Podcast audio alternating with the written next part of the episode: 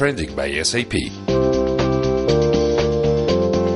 Tenemos el gusto y el honor de poder seguir adelante con las charlas en Trending by SAP para Latinoamérica y nos acompaña Abraham Gateman, quien es el responsable de marketing digital para Latinoamérica de SAP. Gracias, gracias por la invitación aquí, muy a gusto. Y Juan Lombana, que es nada más y nada menos que uno de los 26 mercadólogos digitales más reconocidos en el mundo, un mexicano que está dando cada vez más de qué hablar sobre él y sobre su trabajo y sobre lo que está haciendo con muchas marcas. Gracias por acompañarnos, Juan. El gusto es mío, Alonso. Estoy muy contento de estar aquí, de platicar temas tan relevantes como marketing digital. ¿Cómo entendemos el momento, lo que le está dando forma y figura a este instante a la mercadotecnia y finalmente, ¿cuáles serían esos puntos relevantes en los que cualquier empresario o cualquier responsable de la relación con los clientes en una empresa tiene que voltear a ver?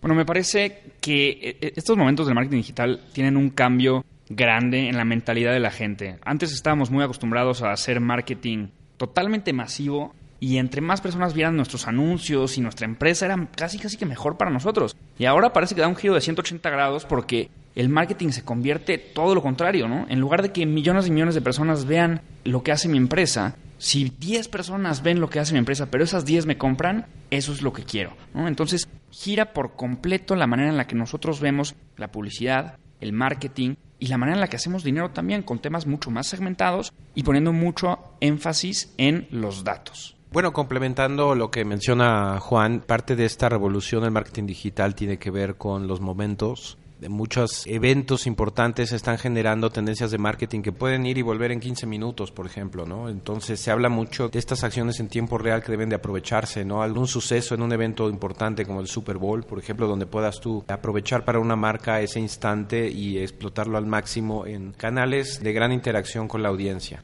Adicionalmente, el tema de la comunicación emocional entre las marcas y los individuos, su audiencia o sus clientes es fundamental para construir esa lealtad que puede convertirse eventualmente en un cliente potencial. En una relación, además. Porque estamos entrando, como lo estás diciendo, a una relación afectiva ya con las marcas, más allá de simplemente saber este quién es y qué hace y qué me vende. Sí, la humanización de las marcas, ¿no? Quisiera yo nada más tomar estos tres puntos de partida porque creo que van a ser importantes hacia adelante. Uno, esta, no sabría yo cómo explicarlo, creo que fuiste más claro tú, Juan, de la masificación de lo individual o la individualización de lo masivo. En esta relación que estamos encontrando con nuestros nichos de mercado. Por otro lado, esa mercadotecnia de los momentos y grandes oportunidades, que duran poco, son muy breves, pero tenemos que aprovechar al máximo con las redes sociales y esta comunicación emocional que sin duda alguna están cambiando de fondo la manera de hacer mercadotecnia.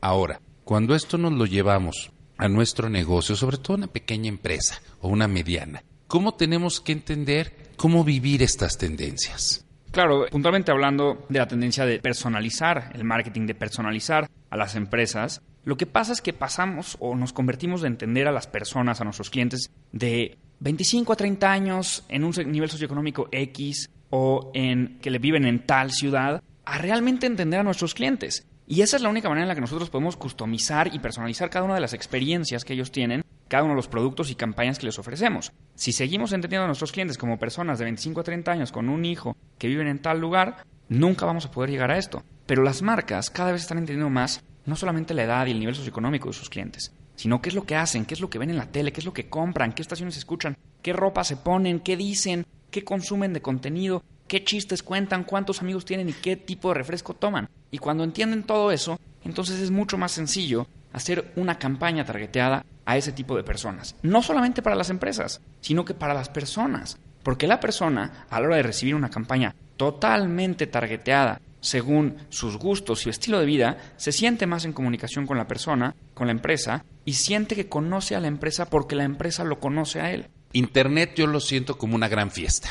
Es un gran evento en el que cada cual tiene que ir con su traje a la medida. No a todos el Internet nos va a vestir y nos va a funcionar igual. ¿Cómo entender ese confeccionar el traje a la medida? ¿Cómo entender, Abraham, el que cada empresa tiene que saber cómo eh, le va a funcionar, en qué áreas puede explotar el Internet y en qué aspectos hay un área de oportunidad específica para complementar su ventaja competitiva, pero ¿cómo encontrarlo? Bueno, hay, dos componentes principales. Uno es el aprovechar lo que hoy llamamos Big Data, la posibilidad de grandes sumas de datos, poderlos interpretar correctamente, pero también necesitamos esta parte intuitiva o estratégica para saber qué es lo que vamos a buscar con ese Big Data. ¿no? La bondad de, de estar inmersos en grandes cantidades de datos puede ser bueno, pero también puede ser malo, porque te puedes perder. ¿De qué me sirven millones de datos si no sé para qué son buenos? Si no tomo decisiones con ellos, ¿no? Entonces, aquí una buena combinación entre entender los momentos o los hábitos junto con este Big Data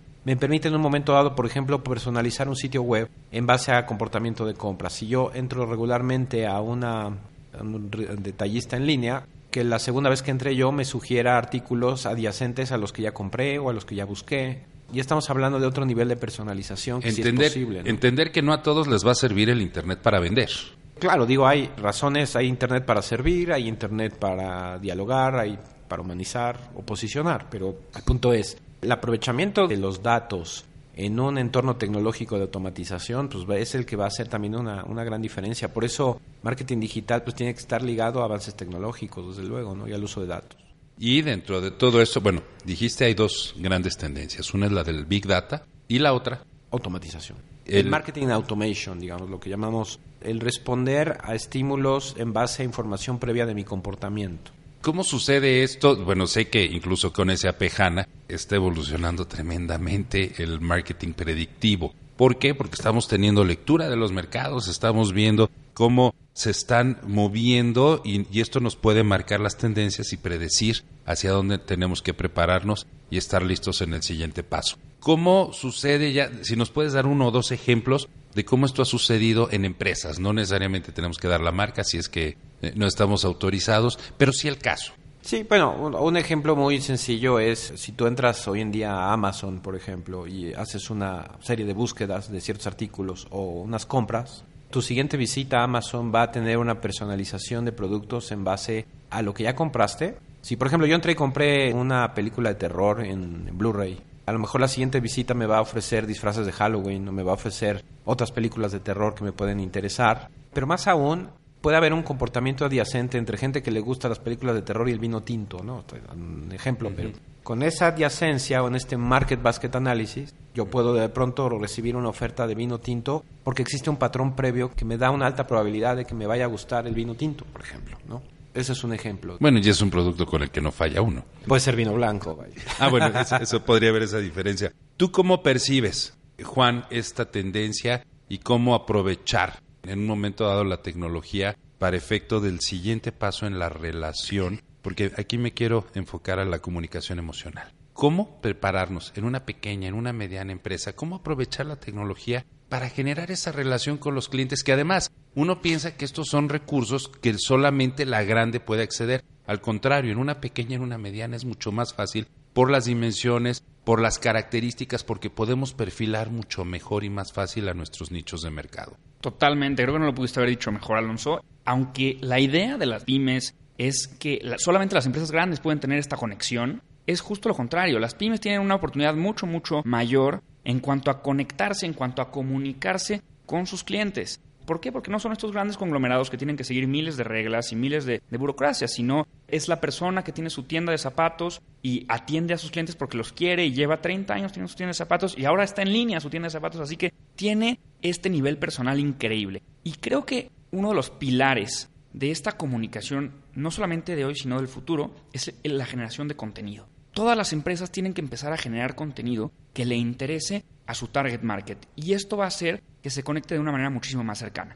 Antes podemos pensar que las empresas lo que hacían era quitar dinero, ¿no? Y quitar valor. O sea, yo soy el vendedor de zapatos y si tú entras a mi tienda, yo lo que quiero es pues quitarte tu dinero para darte un producto. ¿Qué pasa ahora con las tiendas de zapatos? Las tiendas de zapatos que tienen cuenta en Instagram o que tienen un blog o que tienen un videoblog suben tips de moda y suben cómo combinar unos zapatos cafés con un traje o qué tipos de zapatos se van a usar el siguiente verano o cuáles son las tres tendencias para que uses sandalias en las vacaciones de Semana Santa, por ejemplo. Entonces la gente no solamente ve a, a las empresas como estos entes que te quitan tu dinero, sino entes que te ayudan, entes que te dan tips. ¿Y cuál es la mejor manera de hacerlo? Generando contenido. Generando contenido que le dé valor a tu audiencia, que le dé valor a tu target, para que tu target te vea como una figura de autoridad, se conecte mucho mejor contigo y sea también más personal todo esto. ¿El contenido hasta dónde genera una relación unidireccional o es un detonador de ese diálogo, de esa relación bidireccional? Coincido totalmente en la precisión de Juan alrededor de los contenidos. Una de las componentes también importantes es el entendimiento del contexto del cliente. Contenido es muy poderoso y muy importante hoy en día, pero también es importante considerar los momentos en el día o, entender el contexto del cliente en el momento que yo voy a publicar o yo lo voy a impactar en medios digitales o redes sociales, por ejemplo. Los horarios, los días, los momentos, ¿no? O sea, ¿cuál es el momento de mayor atención? Si está lloviendo, no te voy a ofrecer algo frío, te voy a ofrecer un café caliente. Ah, excelente ejemplo, ¿no? O si yo le quiero hablar a un CFO a través de un mensaje en Facebook, pero él tiene un firewall en su computadora de la compañía y no le permite acceder a redes sociales durante horas de trabajo, ¿por qué no trato de buscar un contexto en el cual en el traslado de su trabajo a su casa es donde lo voy a impactar, por ejemplo? O se lo dices el día que Trump está anunciando la reforma fiscal en Estados Unidos, no te van a hacer caso. hay que entender, tienes mucha razón, hay que entender el momento idóneo, que esa es una de las particularidades que tiene el Internet. Me permite la oportunidad, pero también, si no soy oportuno, es terriblemente estorboso. Sí, y nada más rápidamente, mismo Google recién hizo un estudio donde habla de que el adulto promedio tiene 16 mil micromomentos al mes con su teléfono, por ejemplo. Este es el campo de batalla, el, el móvil, ¿no? Hay que ver en qué momento de esos 16 mil voy a impactar mejor a mi audiencia. ¿Cuál sería en este momento la tarea principal que tú ves, Juan, para todo micro pequeño negocio, para efecto de estar preparados en esta cuarta revolución industrial para los próximos dos o tres años? Y no hablo de las grandes, las grandes ya tienen mercadólogos, ya tienen futuristas muy preparados, pero la micro pequeña empresa no lo tiene. ¿Por dónde tiene que empezar el empresario? Sin duda por educación, Alonso educación de este empresario, de este pequeño y mediano empresario, de este emprendedor incluso, porque es tan increíble el poder que tiene las redes sociales, Internet, el comercio electrónico, el Big Data, que ese poder es un arma de doble filo, ¿no? Y lo dicen en todos lados, y no porque lo digan, ¿no? Ha pasado, ¿no? Muchas veces por el mal uso de este tipo de tecnologías acaba funcionando en una historia de terror. Entonces, ¿qué es lo, que, es lo primero que tienen que hacer? Lo primero que tienen que hacer es entender cómo funciona. Lo primero que tienen que hacer es educarse, aprender a usar las herramientas digitales. Ya que eso suceda, entonces sí se meten a la herramienta y comienzan a hacer clics. Pero primero hay que setear algunas cosas que muchas veces damos por alto, como cuáles son nuestros objetivos a la hora de estar en digital, cómo los vamos a medir, a dónde queremos llegar. Si no tenemos eso claro desde el principio, que son puntos que curiosamente no, o sea, siempre se tienen claras en las grandes empresas, pero no siempre en las pymes. Siempre en las pymes es secundario el objetivo, es secundario el indicador clave de rendimiento, es secundario aprender a usar la herramienta. Lo primero es ahorita, hazlo para mañana. Y no, hay que detenernos un poco porque todo puede derrumbarse si no sabemos usar las herramientas. Pero si las sabemos usar, les podemos sacar mucho jugo. Y además entender que una de estas buenas estrategias en una gran empresa puede significar un 10% en el incremento de las ventas. En una micro pequeña puede significar crecer 10 veces de tamaño.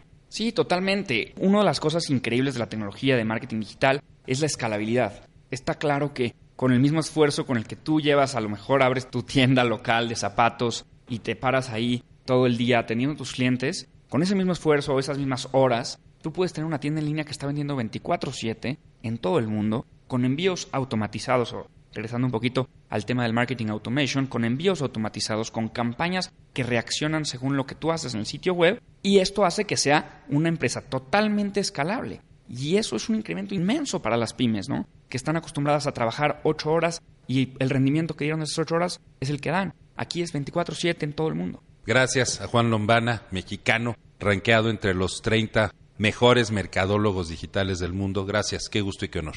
Alonso, al contrario, el gusto es mío, me encanta estar aquí hablando de estos temas tan relevantes y que la gente vaya agarrando colmillo de que tienen que empezar a subirse a digital, tienen que empezar a subirse a análisis de datos. Y gracias naturalmente a Abraham Heifman, quien es responsable del marketing digital de SAP para Latinoamérica. Gracias Abraham, no solamente por el gusto de conversar contigo, sino por las claridades que nos has regalado. Gracias Alonso, gracias Juan, eh, encantado y a la orden.